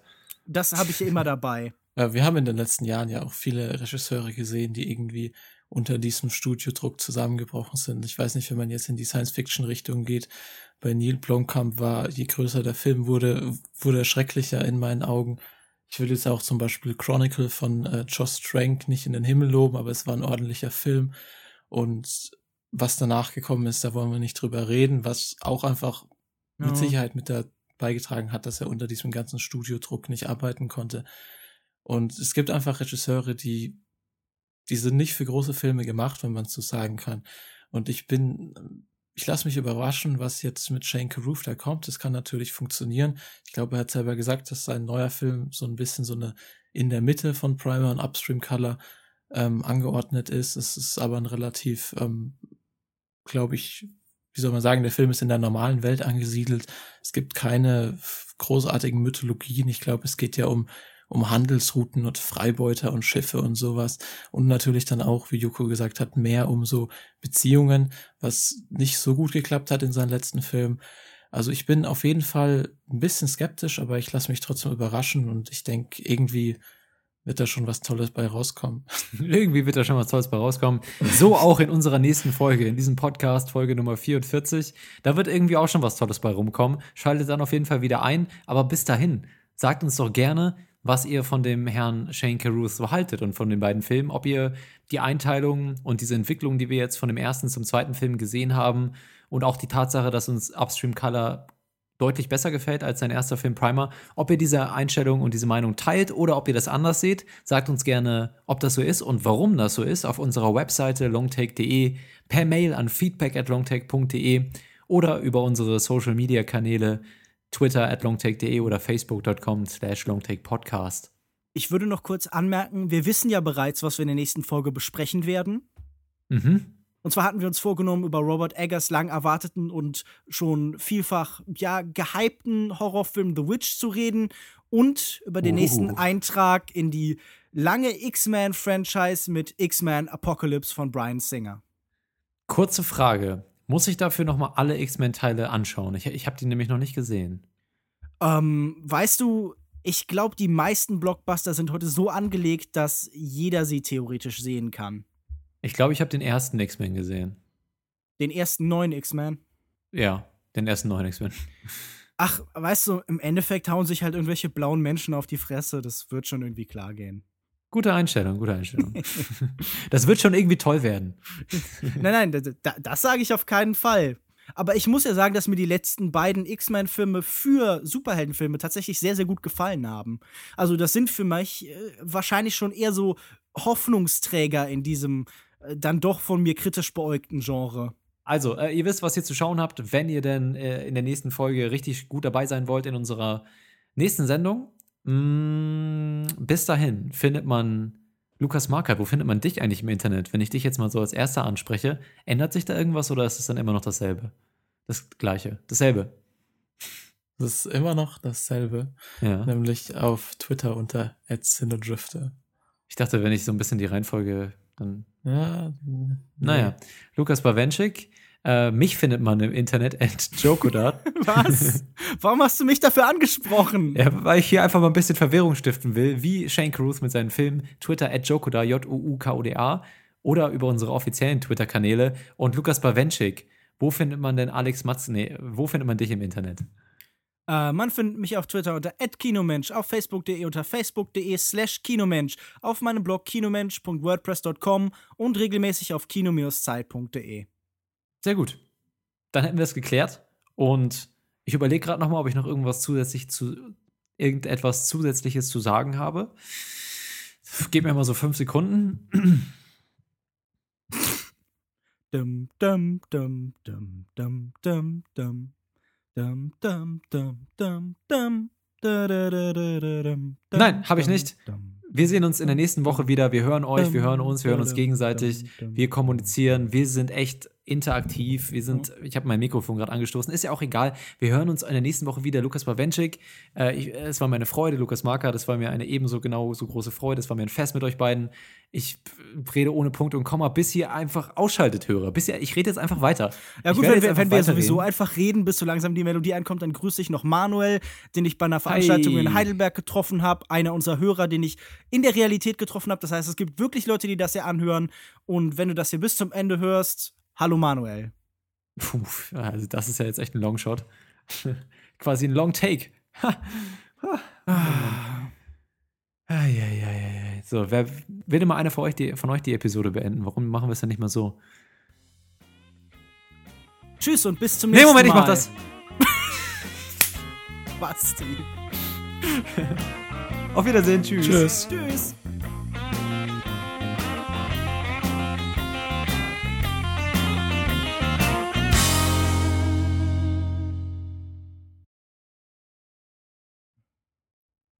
Ich finde das irgendwie hart, dass du halt so einfach so im Nebensatz das Gesamtwerk von Hans Anton so entwertest.